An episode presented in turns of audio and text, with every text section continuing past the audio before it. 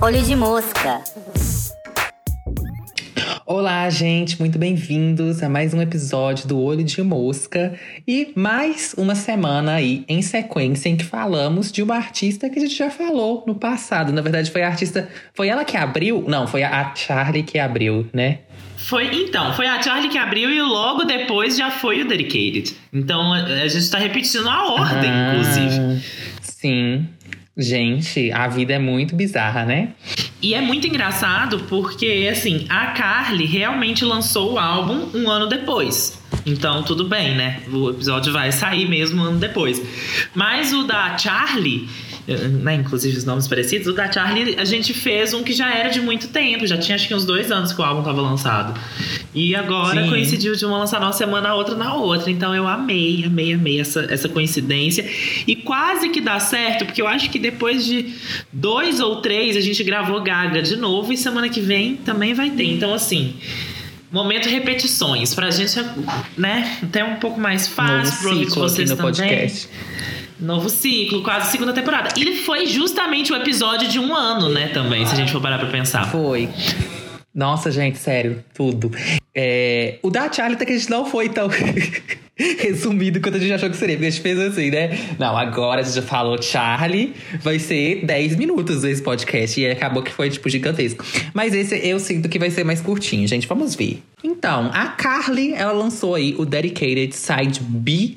Depois de lançar o Dedicated ano passado, qual, qual dia que foi? Você tem a data do primeiro? Hum, não tenho não. Mas foi tipo. Final de maio também, com certeza. É. Aí ela lançou ano passado, Dedicated foi bem aclamado, como sempre, o Emotion também. Eu acho que foi até mais que o Emotion, na verdade. E só que não teve tanto sucesso comercial, né? Eu acho que a música que mais fez sucesso foi Party for One, mas mesmo assim não chegou num Runaway With Me, que mesmo assim um Runaway With Me já não é muita coisa, né? Só, só colocando aqui, foi dia 17 de maio, tá? De 2019, Dedicated. Ok.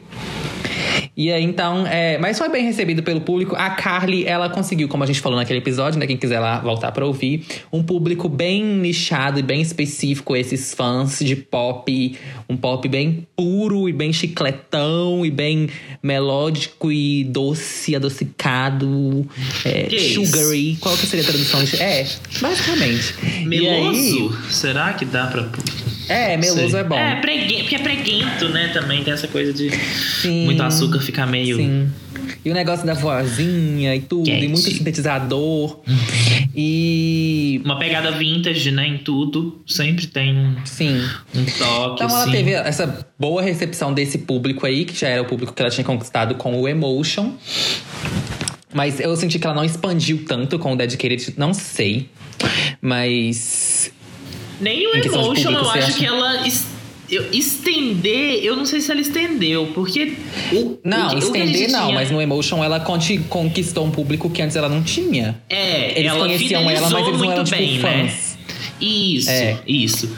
O Dedicated, eu acho que ele literalmente continuou ali, né? Na, na mesma linha. É, com Só o mesmo tanto. É. a mais. É. Nutriu a base. Aí ela eu acho que o álbum também não viveu muito mais depois do lançamento, mas não. também é o comum já pra, pra hoje em dia, né? Com streaming e tudo. O pessoal, depois que lança, não costuma ter muito mais single, clipe, promo Teve um depois, clipe não. depois só, eu acho.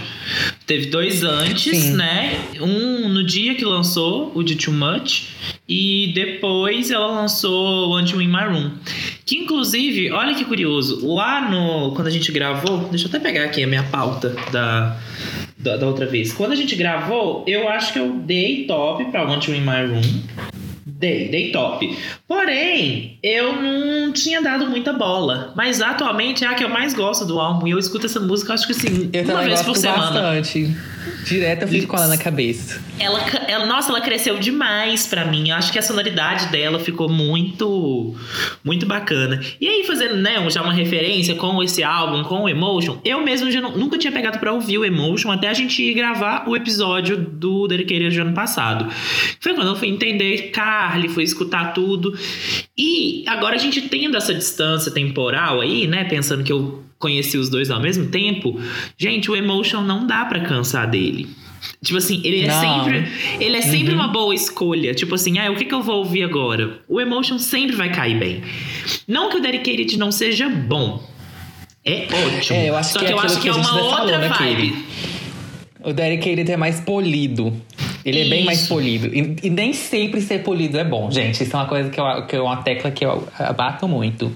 Tipo assim, não é que é ruim também, mas é diferente, Não. entendeu? E aí. Eu acho que ele é mais específico.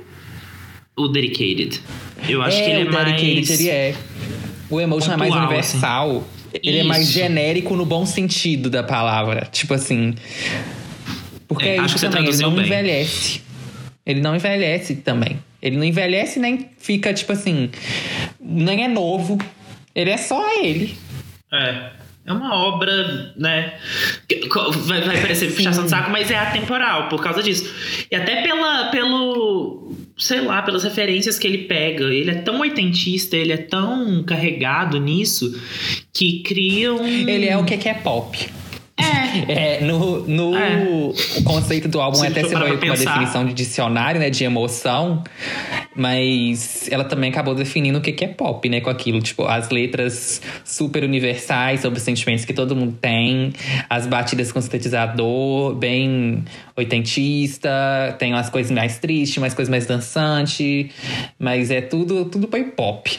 Esse aqui, inclusive, e até ele segue na mesma linha falando de gênero, né? Que o Dedicated, eles ainda são um pop bem puro, é um synth pop, mas também tem alguns elementos disco. A Carly, ela, pra quem não sabe, né, tava trabalhando num, num álbum disco antes do Dedicated, que ela acabou abandonando, mas ainda tem algumas influências.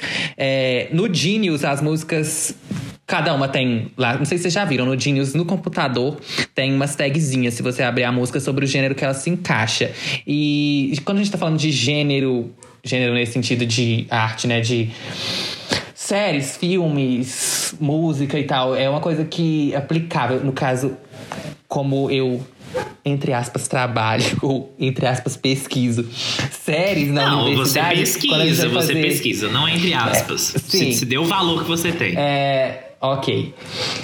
Quando a gente fazer essa definição de gênero, não é só, tipo, não é suficiente o diretor, o produtor, ou no caso aqui a artista, né, a Carly, vir e falar, tipo, ah, o meu álbum é rock. Porque não é ela sozinha que define isso, sabe? Esse papel do, de qual ca... Porque os gêneros são as caixinhas que a gente coloca as coisas pra agrupar elas, né? E aí é muito isso de, tipo, ela não consegue colocar isso sozinha. É o público, junto com a crítica, que vai encaixar ele em algum lugar ali. Então, é por isso que é legal olhar essas coisinhas no Genius.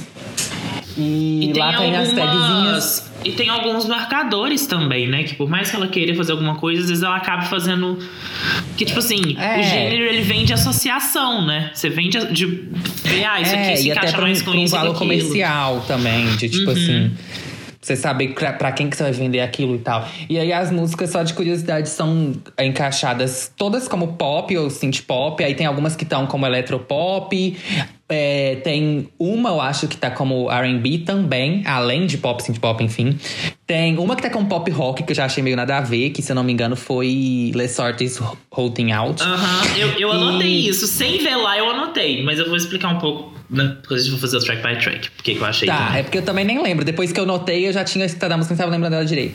e no disco também foi- apareceu em algumas músicas. Então é legal pra ver essa influência do disco aí, porque a gente tá numa fase bem anos 70 agora, com a Que Deus o Tenha, a Tenha, né? Doja Cat. E. O Harry Styles com, com o clipe de Watermelon Sugar e toda a estética dessa era nova dele, eu acho que a A gente, gente tá já bem na fase aí. A gente já comentou há um sobre bom isso. tempo, né? É. É. O próprio Dedicated. Porque o que que acontece? É, o próprio É. Dedicated vem com isso, é que ela só tá trazendo a mesma coisa de novo. Porque é isso, esse disco, ele não vem trazer uma evolução sonora, ele não vem trazer um, é, uma outra fase da, da artista. Ele vem pra ratificar aquilo que foi feito já uma vez. Então, se a gente for pensar tudo que a gente for falar de estilo, de gênero, de como que se encaixa nesse, em questão de produção, em questão de fazer o álbum, é muito a mesma coisa do outro. Porque qual que é o conceito de ser um álbum side B, de ser um lado B? É você ter. E aí é o que eu acho que é muito interessante que a gente tem que também pegar isso para analisar esse álbum. Ele Não estou dizendo que isso é ruim, mas ele é o que foi cortado, ele é o que não entrou na versão oficial do álbum Sim. Dedicated. Então, Que foi algo que ela as- fez com o Emotion também. também. É, que é uma, uma coisa que ela já vem fazendo. Que, que né, já virou uma meio que marca, assim. E eu acho que isso só é possível, no caso dela, porque ela trabalha de uma forma assim. Ela entra em imersão, ela escreve, ela compõe. É tipo 200 músicas, é uma quantidade absurda. E esse número e aí não é uma vai hipérbole, são realmente 200. É, não é uma hipérbole. E o que eu acho muito interessante é que dá pra gente ver como que os temas se repetem. Como que algumas frases, elas estão em um, estão em outro. Como que ela... Dá pra ver que ela pega uma coisa, ah, eu quero fazer uma música sobre isso. Ou então ela pensa numa frase, quero fazer uma música falando sobre... é, dando esse... te- tendo esse termo. E aí ela vai escrevendo e ela vai compondo e vê qual que encaixa melhor, qual que fica melhor, qual que combina pra obra, qual que vai passar a imagem e, né, sonora e visual, qual que vai criar ali a percepção que, de que ela quer passar. Então, é, pro Dedicated, que é esse conceito, a gente tem as 15 músicas que saíram no ano passado.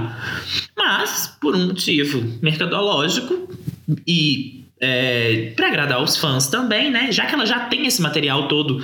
Porque quando você vai, né? é, você escreve muitas, algumas você vê que já nem vai compor, que nem vai compor, não, que nem vai gravar, ou então outras você descarta nesse momento, mas muitas você grava, você produz. Muitas estão prontas, só não entram no álbum por uma questão de tipo, ah, não acho que vai, não vai bater, não, não vejo um lugar para colocar essa música aqui.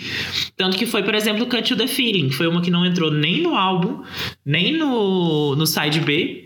Side B é ótimo, né? Side B, ou B side. Ah, vocês entenderam. E ela foi uma música que já estava pronta, mas ela usou para uma trilha sonora de filme depois. E que é uma das minhas músicas preferidas, assim, da vida.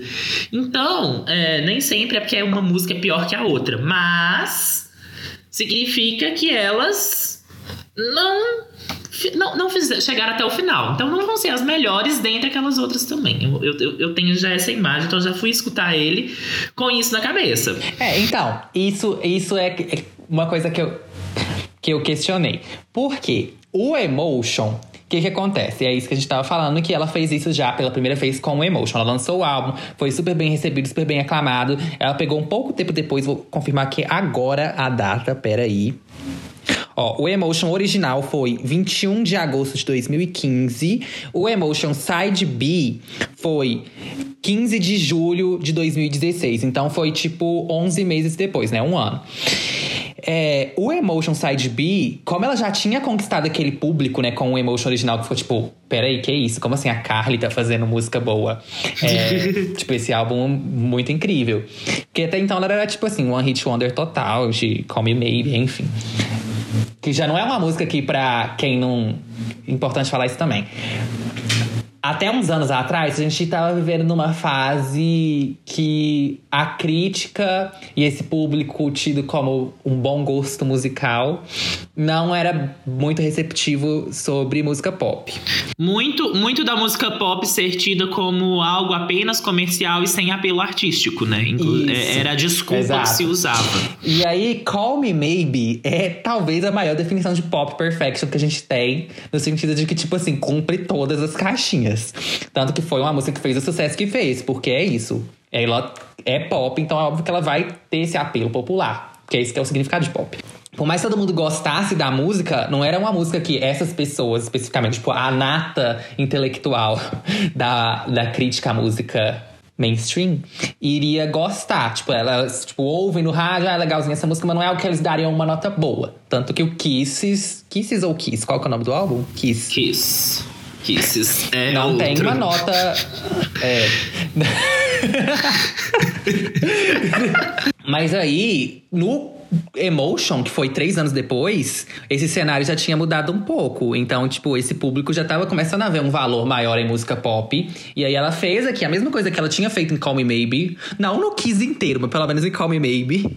E eles falaram, tipo, opa, peraí, isso aqui é legal, na verdade. Isso aqui tem um valor artístico e é dá trabalho pra você fazer isso. Você exige muito talento pra você conseguir fazer algo que tem tanto apelo popular assim.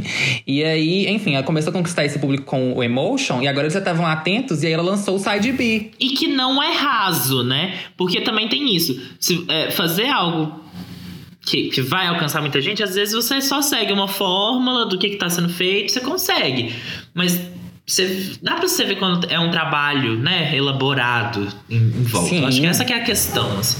É, porque aí ela lançou o Side B, que tem oito músicas. Então ele é praticamente um EP. Eu não sei como que ele é classificado pelas pessoas, assim. Eu acho que é como EP mesmo, né? Eu classificaria como EP, né? É, eu também. Eu acho que eu já vi gente falando, chamando de EP, então é um EP. E aí, é, o Side B, eu já vi muita gente colocando como melhor que o Emotion original. Então, eu quando lançou o Dedicated, já começou esses. Eu, eu prefiro o Emotion normal, tá? Mas eu gosto muito do Também, Side B, eu vejo muito valor. Mas eu acho as músicas também mais polidas. E aí, de novo, eu entro na questão de que eu não sei se mais polido necessariamente é melhor. É, e aí eu gosto mais do Emotion original. Mas, é, como tinha já esse, esse valor, esse essa fama aí de tipo, ah, porque o Side B é melhor que o original. Quando ela lançou o Dedicated, eu lembro de ter visto muita gente falando, tipo, ah, será que vai ter o Side B desse também? Será que vai ser melhor também? Porque o Emotion Side B é melhor que o outro. Como é que vai ser? Então já tava esse burburinho desde que ela lançou. E aí, é, começou uns boatos que ia ter o Dedicated Side B. Só que, assim, ela nunca confirmou nada. Ela deu algumas pistas muito em aberto no Twitter. E acabou que, tipo, com uma semana de antecedência, ela lançou aquele videozinho, né? Falando que ia ter. Um vídeo super legal, inclusive. E aí saiu semana passada. Eu, pelo menos, não vi ainda a opinião pública sobre isso. Tem, eu, Eu, não vi verdade, ninguém falando sobre, você acredita? É, eu vi no Twitter algumas pessoas comentando que gostaram muito do álbum, que não sei o que, que gostam muito da Carly. Mas assim, não vi opinião no sentido de tipo, ah, achei melhor que o Dedicated normal. Isso eu não vi. Ou achei pior. Então eu tenho que ainda dar uma lida nisso. Mas a minha sensação é que ele é inferior. E enquanto no Emotion Side B eu consigo ver por que, que algumas pessoas preferem ele do que o outro, nesse aqui eu acho isso injustificável, assim. Eu acho que, tipo, não tem como você falar que esse aqui é melhor, porque não é. Não que ele seja ruim, a gente vai discutir sobre ele ainda, mas ele é inferior. E aqui realmente dá pra ver que é side B no sentido de descarte. A outra parece que é side B no sentido de, tipo assim, ah, são algumas outras músicas aqui que não entraram por qualquer motivo. Esse aqui é tipo, não, elas não entraram porque elas não são tão boas, igual você falou. É, eu, eu senti muito uma. Eu realmente sim, vi as irmãs feias de outras ótimas do álbum, Sim, entendeu? Eu acho que foi sim, isso que me, total. me desanimou. O Emotion Side B, eu acho que são só assim, outras temáticas, outras vibes, outras músicas mesmo, assim, outras coisas que ela queria explorar que acabou que não cabia. Exatamente. Nesse, eu sinto que são músicas que foram, tipo, postas uma do lado da outra, e ela falou: hum, essa daqui acho que faz mais sentido. E aí agora ela pegou as É, outras. tipo assim, ah, uma música que fala de X. Aí eu tenho essa, essa, essa, essa. É, aí ela é. colocou, fez um ranking. Aí pegou a primeira, vai pro outro. Aí depois ela falou assim: ah, essa aqui ficou em segundo, vamos pegar ela de novo. Ah, e mais uma coisa também importante falar, também que eu queria mencionar, porque nesse meio tempo. Eu tô falando pra caralho nesse episódio. Não, pode falar, pode falar, total. Eu falo muito em um, você falou outro Nesse em meio outro. tempo. Pois é. É porque, gente, é muito a minha vibe, entendeu? Esses dias eu não tô muito assim, mas hoje eu não sei o que que deu. Eu, eu acho que foi o Léo Dias.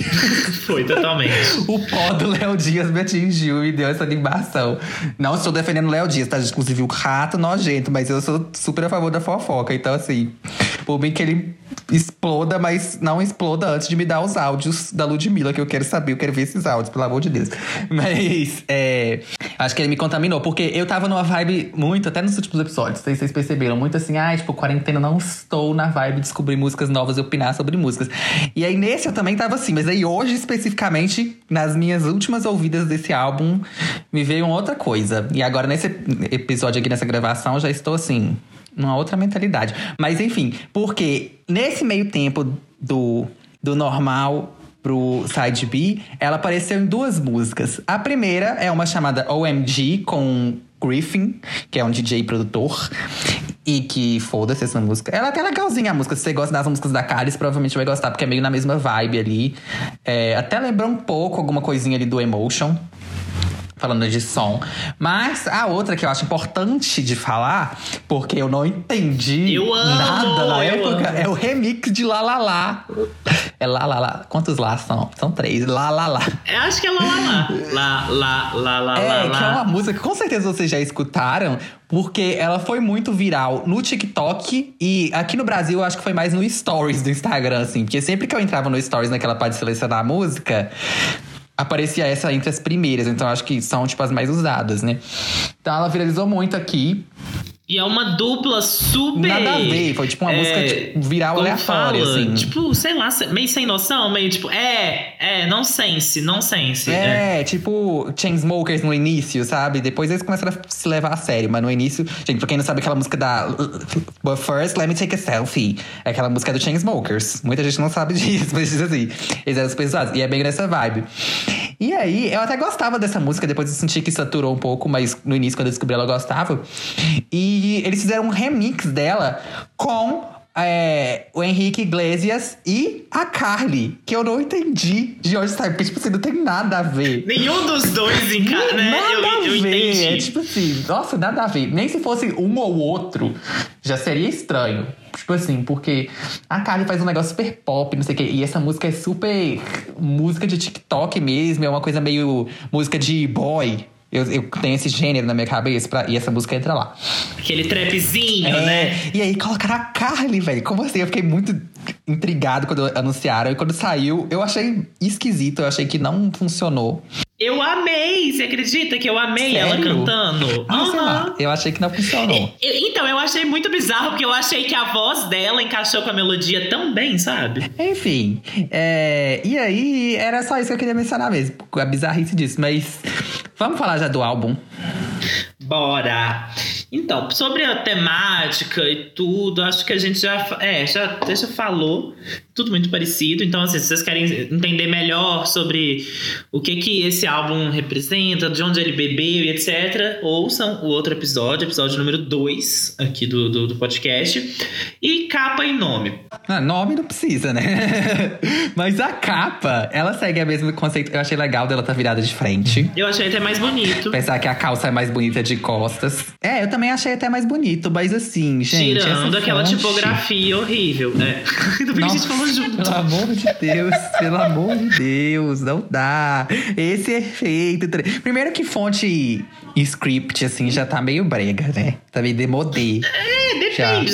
Mas assim, não tem nada a ver. A questão pra mim é Não tem essa. nada a ver com a estética. A cor, primeiramente, já é estranha. Se fosse dourado chapado, já seria estranho. Apesar que seria um pouco mais aceitável. Tinha que ser preto. Mas ela ainda colocou esse efeito. Como que chama esse efeito mesmo? Um Que, que fica meio 3D, brilhozinho, meio 3D. assim. É, é, uma, é, é uma coisa meio 3D, um jogo de brilho e sombra ali. Nossa, gente, que breguice, que coisa horrorosa. Muito feio. E é muito, muito, é feio. muito pequeno e não é nada legível. Tipo assim. Eu acho que se eu não soubesse e não tivesse embaixo, tipo assim, eu ia olhar e falar. Que? Achei, achei, achei estranho, assim, achei que não combinou com a É, vibe. e se no original também não tem o título do álbum, por que colocar nesse? Eu ainda entendo colocar o B, o side B, mas assim, Dedicated eu acho que não precisava. E aí, sei lá, ela devia ter enfiado esse B em outro lugar. Enfim, não gostamos, mas track by track, vamos começar. Primeiramente, This Love Isn't Crazy, que é uma baladinha, música de pista mesmo. É, ela mesma já falou que, né, que o conceito do álbum anterior, que é o que também vai estender pra esse, consequentemente, essa coisa de você música pra limpar a casa, é música para dançar sozinho dentro de casa, é uma vibe sábado à tarde que eu chamo. E eu sinto que, inclusive, eu pus esse- eh, anteontem, né? Que a gente tá gravando segunda. Eu fui limpar minha casa e já tava, já tinha que querer fa- fazer a pauta pro episódio e tal. Pus o álbum e fui limpar minha casa inteira, delicinha, dançando. E o que que eu achei? É, aqui- quando ela. É, o, o comecinho, aquele. "Uh, uh", sabe? Eu acho tudo. Que inclusive foi o, o que ela colocou no. No, no teaserzinho, naquele vídeo que ela postou, né? Que eu achei que, que, deu, um, que deu um efeito ótimo. Eu fiquei super ansioso com aquele vídeo. E essa música, pra mim, é ótima. Musiquinha de amor, né? receitinha pop ali básica, bem feita, pra mim é top. Então, essa, uma coisa que eu tava comentando com o Pedro antes de gravar esse episódio, é que eu achei interessante, depois vocês me falem o que que vocês acharam, se funcionou ou não, de a gente é, citar no início de cada faixa um pouquinho o nome dos compositores e dos produtores, até pra gente trazer à tona esses nomes, pra gente começar a se acostumar mais, a gente, assim, público, consumidor, com quem tá por trás ali, não só com quem tá cantando, né? E então. This Love Isn't Crazy. Compositores. Carly e Jack Antonoff, produtor Jack Antonoff. E é isso. Eu, vocês sabem que eu amo o Jack Antonoff. E eu acho que, assim, nos últimos anos também foi uma, uma grande história. no- se a gente for analisar a história do pop, é, a história nos últimos anos é de como o público tem se apaixonado pelo Jack Antonoff, como ele tem dominado o mundo pop, né? Ele tá em muita coisa. É. Sim, inclusive tá trabalhando no novo álbum da Lana e no novo álbum da Lorde simultaneamente, que as duas anunciaram recentemente que, que os álbuns já estão em um processo bem avançado de produção. E bem avançado é forte, né? Só o da Lana. O da Lorde tá mais do que tava antes, vamos colocar assim. E ele tá trabalhando com as duas de novo, como já foi no Melodrama e no Lust for Life. Oh, Lust for Life, não, gente, no Norman Fucking Rockwell, que são os dois álbuns mais aclamados de ambas. E os dois têm dedo dele em- no álbum inteiro, praticamente. É basicamente um álbum conjunto, né? De dupla, assim. Ele também trabalha com a Taylor, né? É, com a Taylor. mais? a Taylor, inclusive, foi a primeira pessoa a dar uma chance pra ele ser produtor, né? É ela que, tipo assim, abriu essa porta pra ele. Porque antes ele tinha banda e tal, mas ele não produzia pra outros artistas. É, Enfim. Pra quem não lembra, ou não sabe, né? Porque lembrar, vocês devem lembrar. We Are Young, aquela com a Janelle Monet, a bandinha fã, era ele, o baterista, acho, né? Fazia parte da fã. O baixista. E, enfim, então assim, gente, Antonoff eu amo, ele já trabalha com a Carly há mais tempo também. E eu acho. Assim, a cara dele, as músicas dele, acho que talvez por isso algumas pessoas não gostem muito dele. As músicas dele são bem marcadas, tipo essa música do Jack Antonoff. Acho que com a Lana não ficou tão assim, e nem com a Lorde. É, com a Lorde um pouco mais, talvez, mas com a Lana não tanto. Mas com a Taylor ou com os artistas mais pop, tipo, bem sintetizador, eu acho que fica muito marcado o estilo dele. E aqui é isso, né? Ficou super Jack Antonoff, mas eu adoro. Eu achei essa música, assim, tanto a cara do Dedicated do primeiro. Acho que essa aqui não fica devendo em nada para as músicas do primeiro. Também acho. E eu também vejo ela na voz dos Bleachers, que é a banda dele. É, e essa, eu achei legal começar com ela, porque ela me deu muita sensação de tipo assim. Vamos voltar exatamente onde a gente parou, sabe? Como tivesse só dado um pause na última música do Dedicated, e agora, tipo, deu play de novo e a gente volta como se nada tivesse acontecido. Me deu essa sensação. Eu dou top, eu gosto muito do refrão. Amei essa música. E partindo agora para a segunda, Window. Quem, quem participa de Window, Pedro? Ai, amei. Interrogada. É... anotou. então, compositores. Temos Carly, Tyler Andrew Duncan e Theo Katzman. Não conheci um dos dois de nome. Na verdade, assim, eu só tenho aqui os nomes de quem eu tô, mas eu não pesquisei nada sobre eles. Devia ter feito isso. Inclusive, fica aí a, a dica pra mim mesmo nos próximos episódios. Mas. A gente faz, a gente é, faz. os dois produziram e comporam, e a Carly só compôs, a Carly não produz, enfim, foda-se.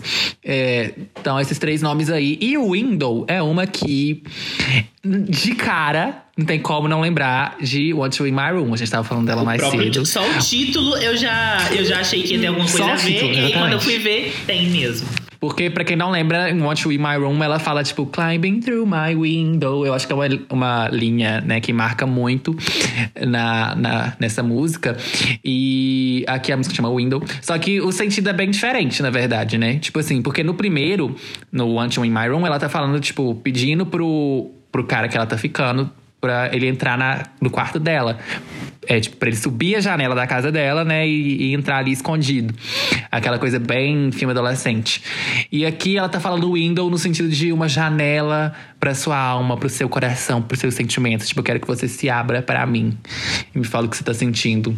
E quem vai é, se abrir, né? No primeiro é ela, que tá, né, se abrindo ali. Eu deixo a janela aberta pra você escorregar ali, entrar e, né, e ficar aqui comigo. E nesse ela meio que pede pra ele deixar ela entrar, né? É um, uma inversão aí. Vamos nos conhecer, vamos, vamos ver no que, que isso vai dar. E eu acho super, super legal esse contraponto, que é isso. É uma temática parecida, mas não é tanto, mas dá pra ver que as duas talvez vieram do mesmo insight que ela foi levando criativamente para lados diferentes. E eu acho uma delícia, super baixo essa Também música, acho. né? O, o, baixo vem assim, com um groovezão, até o que puxa um pouco um R&B nessa, né? Tipo assim, bem de leve. E eu acho que também o que dá um tom disso é que é música de cantar estalando o dedinho e com couro no fundo. Ah, Tem ah, Eu anotei isso. isso também. que é o negócio do ritmo marcadinho, daquela coisa que ela canta cada sílaba na batida, assim, sabe? E ai, eu adoro música que faz isso. Nossa, é muito gostoso. E é o Top. segredo para ficar na cabeça, né? Top também. E aí, Felt This Way, que temos mais compositores nessa. Temos Jacob Hazel, Jordan Palmer, David Crow, Carly Rae Jepsen, Svante Holding, não sei se estou pronunciando o nome dele certo, desculpem, e John Hill. E produtores Jordan Palmer e John Hill. É, é uma que ela segue na vibe de Windows, essa vibe mais gostosa, assim, não é tão dançante zona. É, e eu, essa eu sinto uma coisinha RB também. Essa no Windows eu também senti, mas eu não necessariamente anotei. Nessa eu anotei que eu acho que, tipo assim, eu não chamaria a música de RB. Ela ainda, para mim, é um synth pop. Mas ela tem um tempero ali, ela tem uns elementos que me puxam uma coisa um pouco RB. E eu gostei também, eu dou um top pra ela. Inclusive, nada nesse álbum deixa de ser synth pop, né? Tipo assim, nada. É tudo. É, não. Um pouquinho de outra coisa, mas é tudo bem marcado ali, né? O, o, esse Stay Away fica tanto na cabeça que, que, eu, que aí também eu acho que, que é, vem muito da próxima música também, né? Mas assim, o é, Felt This Way, não sei. Tem uma vibes praia, eu senti, que já puxa um pouquinho, que tem várias músicas nesse, que é uma coisa que eu não tinha sentido no outro, que traz uma coisinha meio praia, meio verão. Acho que até pelos uhum. títulos, pelo que que tem, assim, no, no, meio das músicas. Mas eu acho ela meio chata, não vai muito pra nenhum lugar, eu acho meio arrastada, e eu dei um flop. E agora, gente, Stay Away, que assim, já vem com conceitão, porque ela pega a mesma letra de Felt This Way e transforma numa outra música que é Stay Away, que é com uma outra produção. Tanto que os produtores são totalmente diferentes. É a dupla Jack and Coke, que trabalharam com a Tove Lo em Bikini Porn, com a Charlie XX em Focus, com o Nick Jonas em Find You. E essa, uma curiosidade também, nos compositores, a gente tem Carly, Svante, Jacob, que são ah, o Jack and Coke, e o Tavish Crow, que eu fui olhar o nome dele aqui, e ele trabalhou com a Carly em Call Me Maybe. Várias músicas do Kiss, do Dedicated, do Emotion. E agora ele tá aqui de novo. Eu achei legal, assim, essa, essa parceria. E aqui, como a gente falou, né? Ela, ela muda a música anterior. Eu achei bem legal isso da ordem, porque deu essa, esse contraponto, assim. Aqui ela tá mais agitada e tal. Na outra era mais uma coisa um pouco mais romântica. Eu li até alguma interpretação, não lembro exatamente onde, de que que aqui seria. Talvez tenha sido no Genius, talvez não. Não sei. Porque eu tava lendo algumas interpretações sobre as letras em vários sites. Mas que aqui seria, tipo, depois dela se declarar pela primeira vez na, em Stay Away, ó, em Felt This Way, aqui, na primeira vez ela teria sido rejeitada e aqui ela tá se declarando de novo, sabe? É, não sei se eu concordo, mas eu achei legal essa ideia de, tipo assim, uma segunda declaração. Talvez seja num ponto diferente do relacionamento mesmo. Enfim, achei bem legal. Eu achei legal também que ela mostra como que uma produção e até a forma que você canta influencia tanto. Então, eu acho que essa é na mesma vibe da anterior, então também não me puxa muito. Mas eu acho super interessante isso que você comentou, de como que a gente consegue diferenciar. Eu acho que isso mostra muito o processo e por que, que essas músicas são B. Talvez é ela teve essa letra e ela falou: nossa, isso encaixa tanto para uma música mais agitada quanto para uma música um pouco mais, mais lenta. E aí ela quis ver como que ficaria, sabe? E acabou que talvez ela gostou das duas formas e tal. Eu achei, achei interessante essa esse jogo. Eu, eu, eu gosto, mas eu também, ela também não cresce muito para mim, sabe? Não sei, não, não me ganhou muito. Mas eu acho que é uma música perfeita para ser fundo. Quando eu digo isso, também não estou assim, depreciando a música, tá, gente? Mas é porque tem música que é boa para você pôr ela e limpar uma casa, e fazer uma unha, e sei lá, fazer alguma coisa, sabe? Um trabalho mais. Fazer uma comida, assim. Eu acho que é, que é uma música boa para isso. Fica ali, é gostosinha, você pega uma onda e tal, mas não, não é uma música que você pega, ouve e tal, quer dançar. Não é uma música que te faz querer fazer alguma outra coisa muito intensamente, sabe? Mas, ok, pra Sim. mim. E This Is What They Say é uma que. Produtor, a gente tem no crédito aqui, pelo menos no que eu estou vendo, tá como OK for Go Music, The Orphanage. Não sei o que seria isso, até procurei aqui e é o único crédito que se aparece é nessa música. Então deve ser algum, algum erro aqui, mas enfim. Compositores, a gente tem a Carly, Sean Douglas, que é um compositor que calma aí, que trabalhou com a Demi em I Love Me, em Sorry Not Sorry, trabalhou com a Lizzo em Soulmate, trabalhou com o David Guetta em Hey Mama, enfim, então já é bem popzão aí. Temos o Devonte Hines, aí eu fui procurar, é Blood Orange, que trabalhou mais em R&B com a Solange, o Mac Miller, a Mariah Carey, então a gente vê aqui essa, que a Carly quis trazer um pouquinho desse negócio R&B. Travis Crow de novo e Warren O.K. Felder, que trabalhou como com outras cantoras mais pop também, Annie Marie, Alessia Cara e tal. É, então, This Is What They Say eu achei que ela passou muito bem esse sentimento de quando você tá começando a se apaixonar e tal. Mas eu tenho um problema com essa música que é o vocal dela. Eu não gostei do jeito que a voz dela tá aqui. Não sei se é tipo da produção ou se foi é o jeito que ela mesma cantou. Não sei, mas teve uma coisa que me incomodou. É, eu vou dar um ok aqui, porque até então eu só dei top. Sendo que eu pensei, tipo, nossa, eu só tô dando top. E eu nem gostei tanto desse álbum assim. Então tem que dar uns OKs aqui. E essa foi uma que, como eu achei defeito, eu vou dar um ok. Porque é uma coisa que eu pensei também quando eu fui pensar na nota que eu ia dar pra essa música. É que vocês sabem, todo episódio eu falo isso, eu gosto muito de melodia. Mas a Carly, o ponto mais forte dela é justamente em melodia, sabe? Aí eu pensei, tipo, ah, é meio injusto eu analisar só ou mais pela melodia num álbum dela. Eu acho que eu deveria pegar um pouco mais no pé das outras questões para definir se eu achar a música top ou flop. No caso da Carly especificamente. Então, é isso, ok. Eu adorei essa. Eu acho que também é uma super música de fundo. Essa eu anotei, que é música de lavar vasilha. Que eu, inclusive, estava nesse meu momento, né, de, de limpar a minha casa no sábado. Teve um momento de lavar vasilha que estava tocando essa música. E sabe quando você tá ali, ensaboando, e aí só vem assim a musiquinha, e quando você vê, você tá super cantando? Eu, eu me peguei nesse momento com essa música. E eu não tinha nem pegado letra ainda, nem nada. Foi só de estar ouvindo pro podcast. Eu falei, olha, gente. Bom, né? E ela dá um quentinho no coração, não sei. Eu, eu acho ela gostosa, assim, de cantar. Eu acho que se não gostou muito foi a melodia, me pegou demais, assim, sabe? Eu acho que super engaja. E aí eu acabei dando um top. Ok. Heartbeat temos como produtores Buddy Ross, que trabalhou muito com a Banks e as Rain. Também trabalhou com o Troy em Animal e com a Miley em The Most. E temos a. o, o Ariel Ratchide, não sei pronunciar, mas que trabalhou com a Madonna em Beach a Madonna, com a Adele em When We Were Young, com a Beyoncé em Ring Off. Trabalhou em outras músicas da Madonna também no Rebel Heart, tô vendo aqui. É, enfim, e vai em algumas músicas também do Bloom do Troy. Compositores temos Ariel, uh, Noah Barrison, Asia Whiteshaker e a própria Carly. É, lembrando que eu não tô falando aqui necessariamente na ordem, tá? Os compositores, porque. Enfim, só, só porque não, deveria estar. Mas é, nesse aqui, por exemplo, a Carly tá como principal, só para avisar também.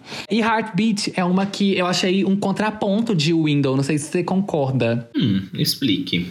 Porque em Window, ela tá pedindo pro cara se abrir, né? Tipo assim, ah, você tem que se abrir para mim e tal, fala o que você tá sentindo. E aqui é tipo, eu não quero te falar o que, você tá, que, é que eu tô, eu tô sentindo. Tipo, eu não quero me abrir porque eu não quero ficar ficar vulnerável, eu tô com medo de me machucar de novo, etc, etc. Então eu senti que é, vai nesse contraponto. No início, eu até pensei, tipo assim, nossa, mas que estranho, né? A ordem, tipo, tá assim, porque talvez no primeiro momento a minha cabeça pensou, tipo, ah, eu, é, se ela tá com receio, deveria vir primeiro, aí depois ela superar isso e aí ela pedir para ele se abrir agora. Mas depois eu pensei, tipo, não, faz total sentido tá na ordem que ela deixou, porque é isso, às vezes você tá tão envolvido no relacionamento ali que você esquece, tipo, você tá vivendo só as coisas boas, aí de repente você vê que você tá, tipo, muito mergulhado ali já, e você fala, tipo, opa, peraí, o que aconteceu aqui? Eu acho que eu me envolvi demais. E aí você começa a surtar. Eu senti que essa música foi meio que isso, pensando até na ordem dela aqui no álbum. E que ela tá bem no meiozinho ali, né? E aí é, é, isso, tipo, ela tava se apaixonando super e tal, e tava amando isso, tá num relacionamento novo, esse sentimento, tá? depois ela pensou, tipo, pera, eu vou me fuder de novo. Vai ser mais relacionamento que vai dar errado em algum momento e não. E aí, isso me lembrou muito sobre a famosa, ou talvez não tão famosa assim, não sei se, se vocês sabem sobre, mas é legal pesquisar. Teoria do apego da psicologia, que a gente tem uma amiga que não é psicóloga, mas que é uma grande entusiasta, que é a Angela Lara Rezende, vocês ainda ouviram esse nome. Ela gosta muito da teoria do apego, ela até já falou sobre no Twitter uma vez, já falou com a gente muito sobre. E aí eu até fui perguntar para ela, mandei a música para ela e falei, tipo, analise sobre as lentes da teoria do apego, porque e aí ela classificou como o tipo fearful avoidant, que é nas palavras de Angela, gente é, e mentira, ela mandou um áudio novo para fazer a citação dela. Mas é sobre justamente esse, esse medo de expor seus sentimentos e tal. Enfim, tem o nome, os nomes em português, mas eu não Desculpa, ser pedante e vou falar o tipo em inglês Fearful Avoidant, porque eu até tentei achar as traduções, mas eu não achei certinho assim. Eu ia ter que ler muito sobre para fazer, para achar qual que era o tipo certinho que se refere a esse aqui, a tradução. E aí não tava com tanto tempo, peguei a versão em inglês mesmo e é isso.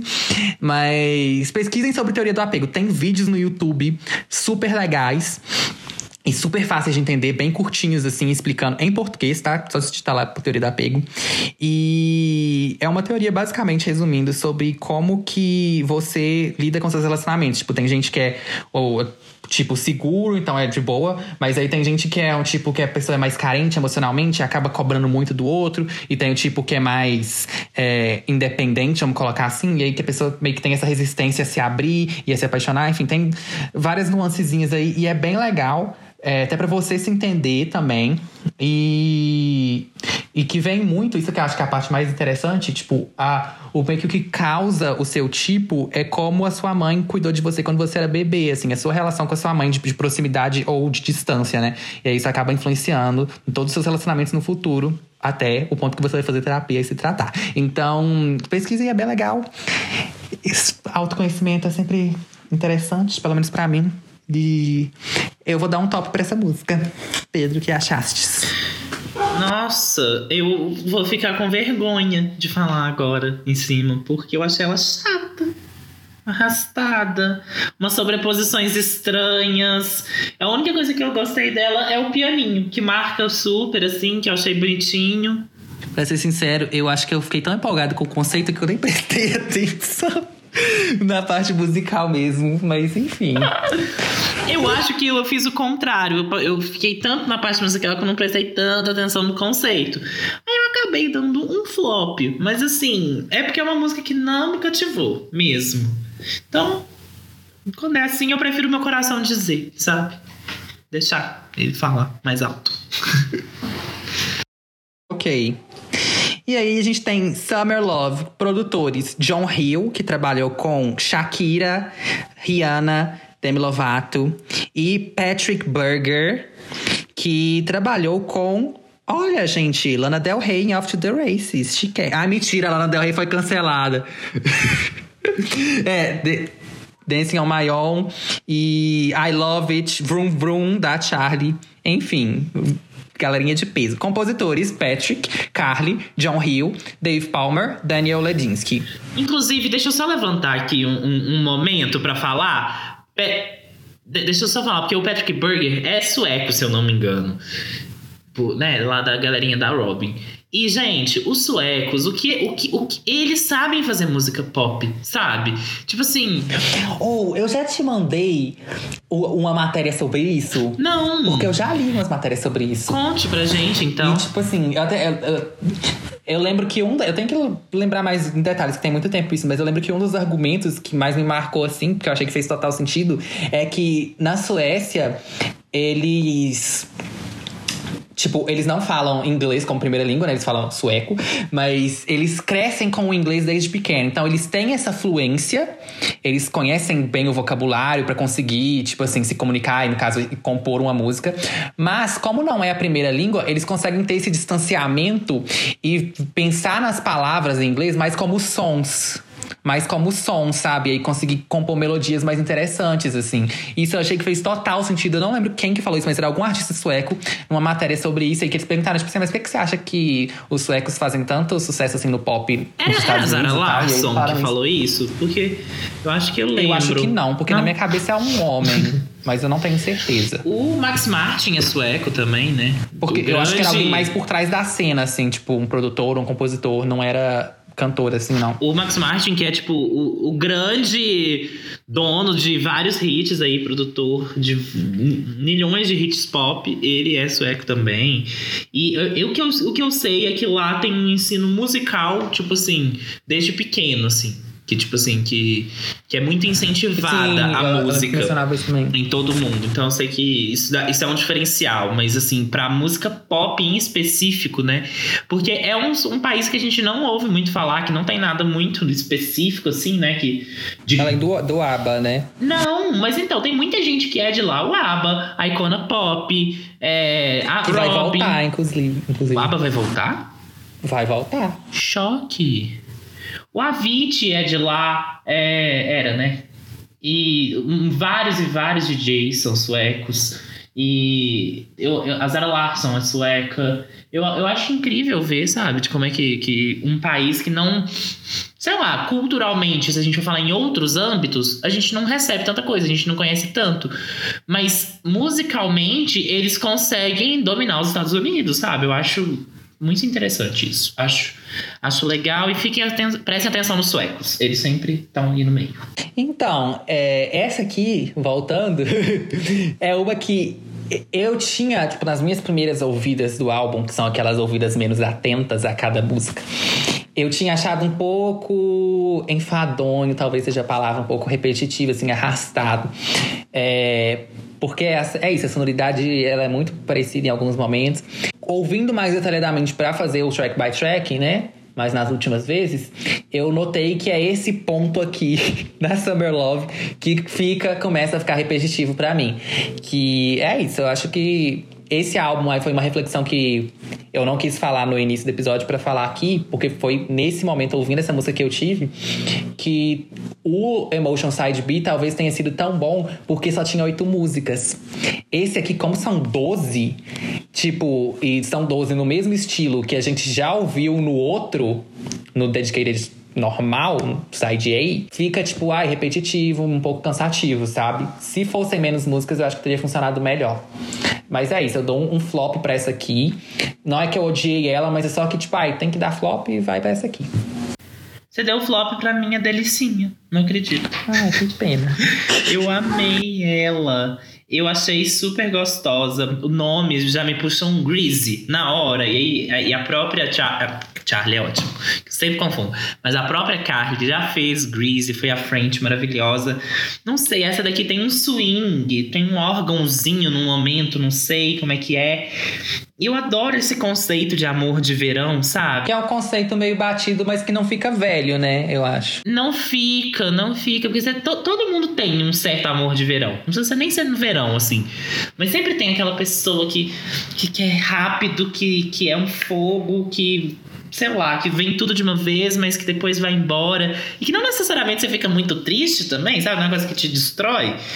Sei lá, eu, eu acho gostoso, assim, você viver esses amores de verão. E aí, eu não sei, me levou pra um lugar muito gostoso. Eu dei top. E é minha delicinha também. Então, Fake Mona Lisa agora. Produtor Hightower, que já trabalhou com a Carly numa outra vez, que foi em Party for One. E também trabalha muito com M-Neck, M-N-E-K, não lembro como pronunciar o nome dele. Eu acho que é MNK. É, porque eu lembro que ele tava na, na temporada britânica de RuPaul's Drag Race. E ele foi muito bom, inclusive, o melhor produtor que já teve no programa, eu achei. Mas enfim, ele não tá na música, né? É o Hightower, que ficou parecendo que é ele. Que é um produtor que trabalhou com ele. E compositores: Julia Carlson, Anton Rundberg, Carly Rae Jepsen e o Tavish Crow de novo. É, essa é uma que, assim como Summer Love, pra mim, eu acho que é arrastada, repetitiva, chata, é flop. Não, Fake Mona Lisa é, assim, pra mim, uma música, uma, uma side B do 1989 da Taylor Swift. Eu achei que o jeito que ela entra cantando é muito parecido e, não sei, a, a, a felicidadezinha ali na voz, super agudinha e o jeito da música também me lembrou muito a Taylor Swift, muito mesmo. Mas é, eu acho que a, a melodia, a letra te puxam e tal, mas é uma música assim que não tem nenhum destaque, sabe? nenhum. Aí eu dei um ok, pra não ser tão mal, porque eu já dei outros flops. Eu dei um ok. Essa próxima, gente, meu mundo, assim, se abriu muito agora vendo os produtores. Mas eu, eu quero falar sobre o que eu achei dela primeiro, pra depois entrar os produtores pra vocês entenderem. Ó, é, primeiro, a primeira vez que eu não- já me chamou a atenção de cara nessa música, eu até mandei pro Pedro. Não sei se você lembra, provavelmente você lembra, porque foi tipo ontem, mas. Lembro, é, é. que, que o riffzinho no início dela me lembrou muito uma outra música. E eu tô em agonia até agora, porque eu não sei qual música que é. E desde que você me falou, eu também ouvi esta outra música que eu também não sei qual é que me lembra demais. Que é, e o que eu tenho certeza que é de uma banda de pop rock dos começos dos anos 2000. Eu tenho exata certeza. Sabe por quê? Essa música, eu- ela tocaria em qualquer abertura de série teen. Tocaria na Sim. malhação, sabe? Sim. Espera aí que eu vou chegar É aí. isso. Tá. É, primeiro eu até achei que era Malibu da Trixie Mattel, mas depois eu fui ouvir e não é. Mas, enfim, gente, vocês souberem, falem aí pra gente. Até fui, olha, se tinha sample nessa música não tem. Mas a, a vibe me lembrou uma outra música de um outro álbum que a gente analisou recentemente, que foi o Sa- Sawayama Paradising, por causa disso que o Pedro acabou de falar, que é ter esse elemento de, tipo, abertura de série. Principalmente anime, assim. Eu senti que o refrão dessa música lembra um pouco, talvez no vocal dela, não sei o que que é.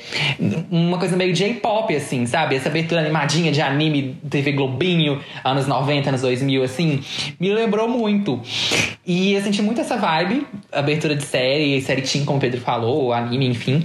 E, gente, olhando os produtores aqui agora, quem que eu vejo? Primeiro, Patrick Burger, que a gente já falou lá em cima, mas Pontus Winberg, que trabalhou com Britney Spears em Toxic, em várias outras músicas da fase dela dos anos 2000. Então, assim, total sentido essa música ter essa vibe anos 2000.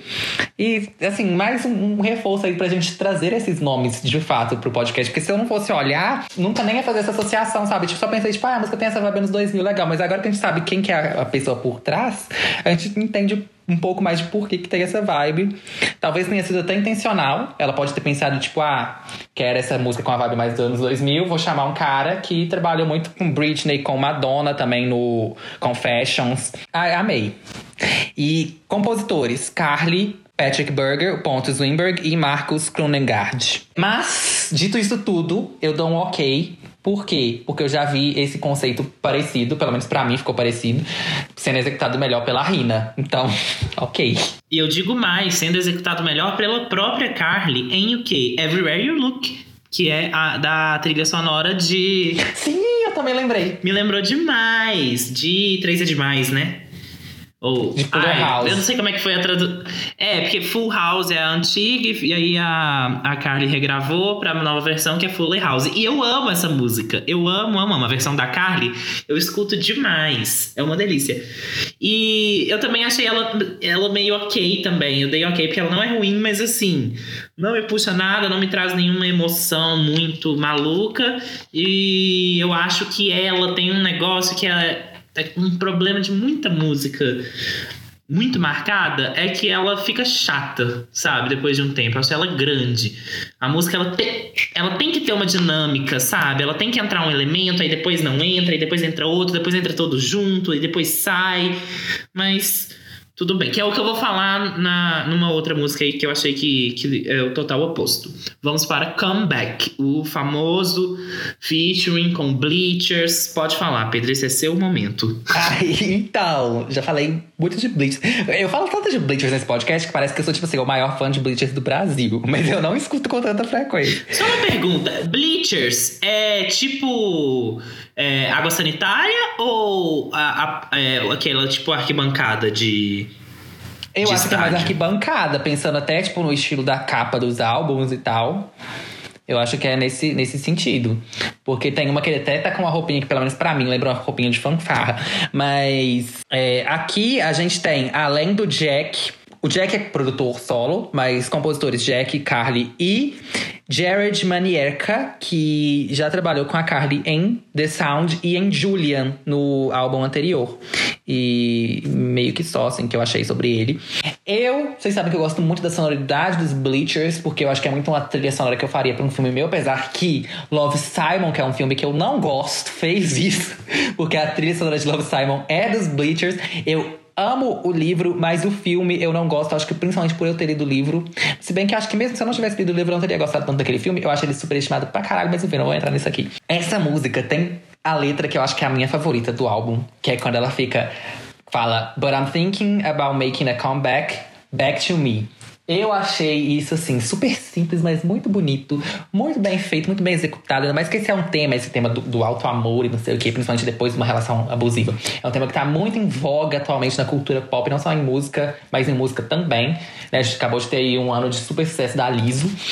E ela tinha muito pra ser clichê e eu acho que não ficou. É, ela corria muito esse risco e não caiu ali, sabe? Eu achei ficou bem, muito bem feita essa letra. E é um top pra mim. Eu acho que foi é um respiro muito bom depois desse pedacinho arrastado que tava as últimas músicas. E é a minha delicinha. Nossa. E vamos de, de, de mais uma divergência. Ai, que saco essa música. Eu achei. Mais uma que eu achei muito 1989 da Taylor. Essa daqui é, é assim. É gritando Jack. Pra mim. É o Jack, é. Eu achei assim, nossa, é tipo a parte do. a- as músicas que tem Pharrell Williams no Sweetener. Que você sabe que, que ele está ali pelo, primeiro acorde. Eu achei que essa daqui foi muito mais é, dele, assim, sabe? A sonoridade eu achei que diferenciou muito do que a Carly faz real. Só que ao mesmo tempo, se não tivesse escrito que tem essa parceria, eu nunca ia saber, porque a voz deles entra assim. No fundinho Sim. do fundinho do fundinho. Eu acho que talvez era uma música deles e eles acabaram passando pra ela e falaram: ah, vamos fazer o featuring e tal. Eu, eu, eu realmente acho que foi o que aconteceu. Nesse sentido, até me lembra um pouco Don't Take the Money, que é um feat deles com a Lorde, que ela participa da composição e tal, mas a voz dela também é no mesmo estilo de- daqui. Tipo assim, ela só tá ali em conjunto num refrão e é isso, ela não tem um verso solo. É, eu acho, sei lá, me estranha um pouco, porque a gente tá mais acostumado a ver quando é um feat, né? Uma partezinha, ou então tipo um dueto. Mas tudo bem. O que me fez não gostar dela é só que, assim, achei arrastada, achei chata mesmo. Não me pegou nem um pouquinho, não é muito o tipo de música que eu gosto. Então, flop. Próxima. Próxima que eu já vou começar falando, porque é tudo. É super top, é maravilhosa. Eu, e eu tenho que dizer que eu, eu venho trazer um recorte 100% pessoal aqui. Obrigado, Carly, por escrever a minha música, entendeu? A música do meu momento, a música do que eu estou vivendo neste exato momento. Porque, pra quem não sabe, eu nunca namorei na minha vida. Quer dizer, já tive um namoro, mas é muito estranho, eu não considero um namoro. Então, eu sou essa pessoa, eu sou um solteiro de carteirinha, 21, quase dois anos aí, na estrada, sem conseguir nada, mas eu também não digo que é ruim, porque eu, eu meio que tive uma fiz ideia isso está assim. genial agora. Pedro, véi, dia Ah. dos namorados, a gente tem que fazer um episódio especial de músicas para solteiras curtirem a solteirice. Ai, eu amei, eu amei, bora. A gente tem que fazer. Vai ser na semana depois do Cromática. Anota não, não, isso. na outra ainda. Pelo amor de Deus. Não, eu vou, vou editar esse negócio aí, eu vou lembrar, mas. Enfim. Continue. Voltando. Então, ela pegou e fez a música para representar esse momento, entendeu? Porque o que, que eu, eu venho já, né, desses 22 anos aí de solidão, mas principalmente no momento em que estamos vivendo, porque eu moro com mais alguns amigos. E aí eles ficaram aqui umas duas semanas, foram embora, ficaram aqui mais uma, mas tipo assim, vai fazer 70 dias que eu tô em casa sozinho, eh, sozinho não, né? em casa, sem ninguém, de quarentena, saio uma vez por semana para ir no supermercado e volto. Inclusive, quem puder, faça o mesmo. E é, eu me vejo de noite, às vezes, abrindo um vinho, pondo uma música gostosa e dançando sozinho. Porque eu Shine Bright Dancing Solo também, entendeu? Ai, não sei, essa música é, um, é uma essência tão gostosa e é a música para você dançar sozinho. Porque não é só a temática, o jeito que a música passa, sabe? A letra é tudo. É, quando ela vem no refrãozinho para você cantar junto, já é, sabe? É, é, essa coisa de acompanhar a batida ali bem certinho, eu acho mara. É uma música que tem essa coisa que eu falei que que em Let's Sort the Whole Things Out não tinha, que é o a, a, a, dinâmica tem uma cadência maior. Numa hora entra um elemento, aí na outra história, aí na outra volta. Mas para mim, o momento preferido, que é quando assim, que eu perco tudo, é quando o refrão volta, meio que só com a voz. Sabe, com o instrumental mais seco. Gente, quando uma música faz isso, é porque ela sabe que ela é boa. Porque ela está confiando que você já aprendeu e que você vai cantar nesse momento. É a música que na hora do show leva, acende as luzes e fica só o público, sabe? É tudo de bom. Então, assim, parabéns. Super top. Então, eu acho que você já falou tudo, assim. Eu até anotei, eu escrevi, meu Deus, que lindo, abraço em nós solteiros. Eu acho que é isso, essa letra. Eu não tinha prestado atenção tanto na letra as primeiras vezes que eu vi, até porque esse final, para mim, tava meio arrastado, como eu falei. Então, teve algumas vezes que eu vi o álbum que eu nem consegui ouvir ele inteiro, né? E aí depois, quando eu fui ouvir mais para fazer o track by track e lendo as letras e tal, que eu vi essa aqui, eu falei, tipo, uau, que incrível essa letra. E aí até fiquei um pouco emocionado, assim. Eu achei top só por causa do refrão. E falando sobre compositores, a gente tem a Carly e o Nate Campany e também temos o James Flanagan como compositor principal, que também é o produtor da música e o James trabalhou com a Carly em No Drug Like Me e Real Love no último álbum. Trabalhou com a Dua Lipa em Begging, do primeiro álbum dela. Trabalhou com a Marina em End of the Earth e em No More Suckers do álbum questionável dela, o último. E é isso, gente. Super talentoso o homem, né? Pra Nossa, só fiz músicas que eu não gosto, menos essa. Todas as outras eu, eu tenho pés atrás. Mas assim, tudo. E outra coisa que eu esqueci de falar é outra que remete a uma, uma música do Dedicated, que porque Party for One é ali, ó. As duas falam exatamente a mesma coisa, mas eu acho que essa ainda é melhor. Ah, eu não sei, gosto tanto da melodia de Party for One. Enfim, é, como tudo que é bom dura pouco, esse pedacinho maravilhoso desse álbum também dura pouco, porque a gente chega nessa última música que é ah, chata pra caralho, muito ruim. Não acredito. Você gostou? Tudo de bom. Eu amei. Nossa, eu achei Nossa, ela Pedro, como, como, que você vem do álbum da Fiona Apple pra essa daqui, que é claramente uma referência, não gosta? Eu achei Ai, tudo. Gente, eu achei a produção dela muito irritante. Eu achei que ela fecha bem o álbum, assim, tematicamente, mas que produção irritante. É, me irritou o som, assim. Produtores, inclusive, a gente tem o Pontus Winberg e o Patrick Berger de novo. É, e como compositores, Carly, Marcus Krunegard, Nuni Bau, Patrick Berger e Pontus Winberg. Eu falei o nome dele logo 5 segundos atrás, não tô conseguindo agora. É... Ai, gente, sei lá, achei chata, achei irritante, me estressou. Pedro, fale mais sobre, porque eu já vou dar meu flop, é isso. Eu achei ela ótima, super delicinha. É a que vem pra falar, é praia, é verão, Califórnia, Jack Johnson. Eu acho super vibes, assim. Música pra tocar na fenda do biquíni, sabe? O finalzinho me puxa demais um Bob Esponja. E é prima de LA Hallucinations e de Right Words the Wrong Time. É mais experimentalzinha, tem essa coisa dos sons. Ela é um pouco, assim, uma estrutura um pouco diferenciada. Eu achei, assim interessante ver a Carly fazendo esse tipo de música, sabe? Porque também que é uma que eu achei que assim, que fugiu super do, do escopo dela, Isso mas eu eu achei que ficou legal. Eu achei, aplaudo achei que entregou. Eu gostei, assim, do, do resultado final. Então, top pra mim. E a sua nota? Então, a minha nota, eu não lembro qual que eu dei pro outro. Ah, devia ter Eu ouvido, né? O finalzinho. Mas eu me vejo com a obrigação moral de dar um pouco menos que eu dei pro outro, sabe?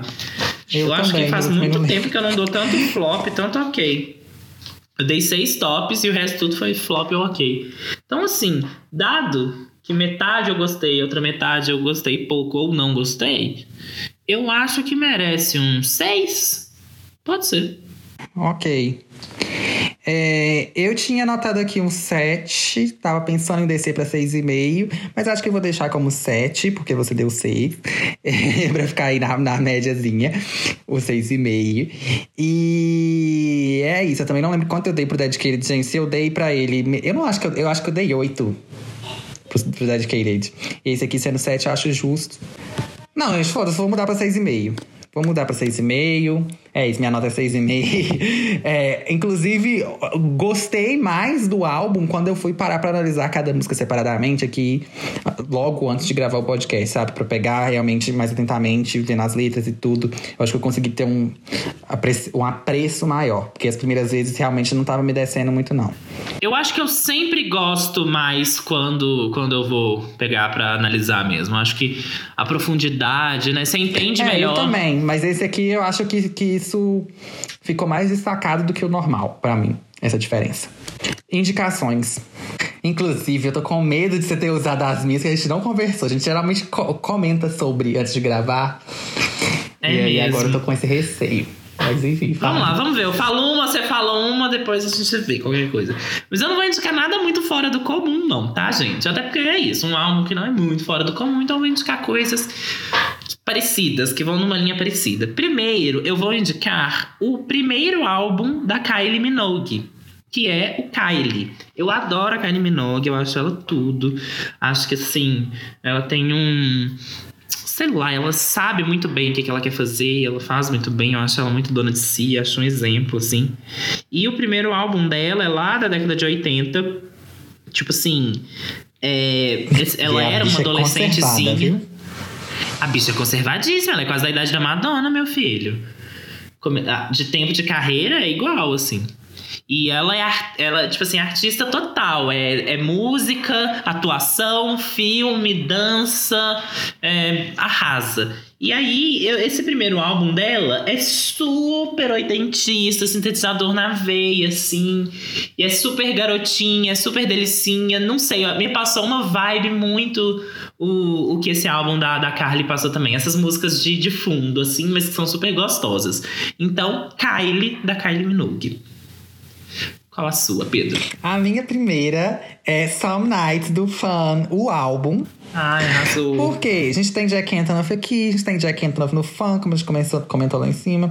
E fã, é, é- essa é uma indicação até pra mim mesmo, porque eu conheço fã, principalmente We Are Young e Some Nights, que são músicas que eu acho incríveis, perfeitamente executadas do início ao fim, principalmente We Are Young.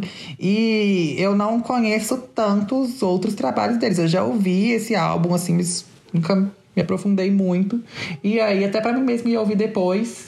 E para as pessoas aí, acho que teve, teve gente, talvez, que nos escute que nem conheça fã. Não sei.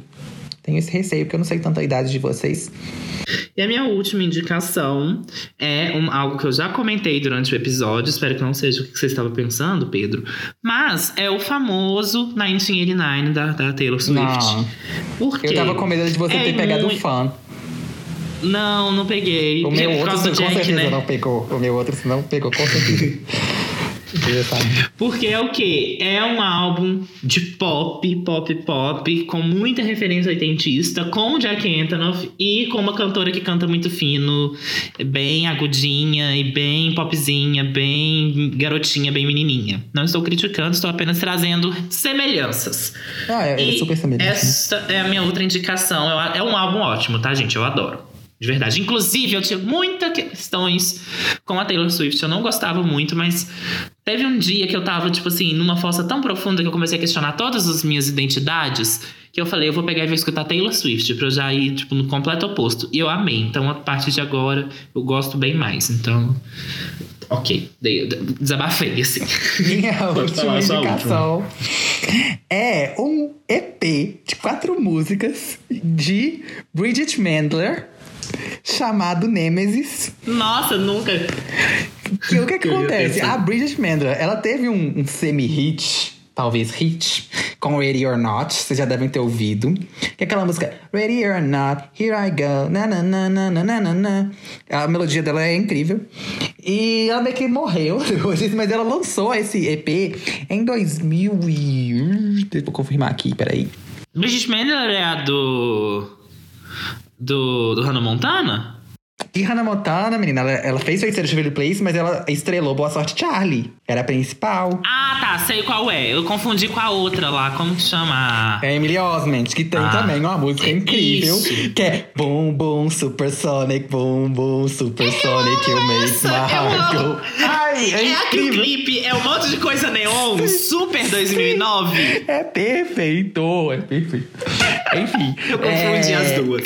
Mas a Bridget Mendler, ela tem esse EP que foi, assim, fracasso comercial total.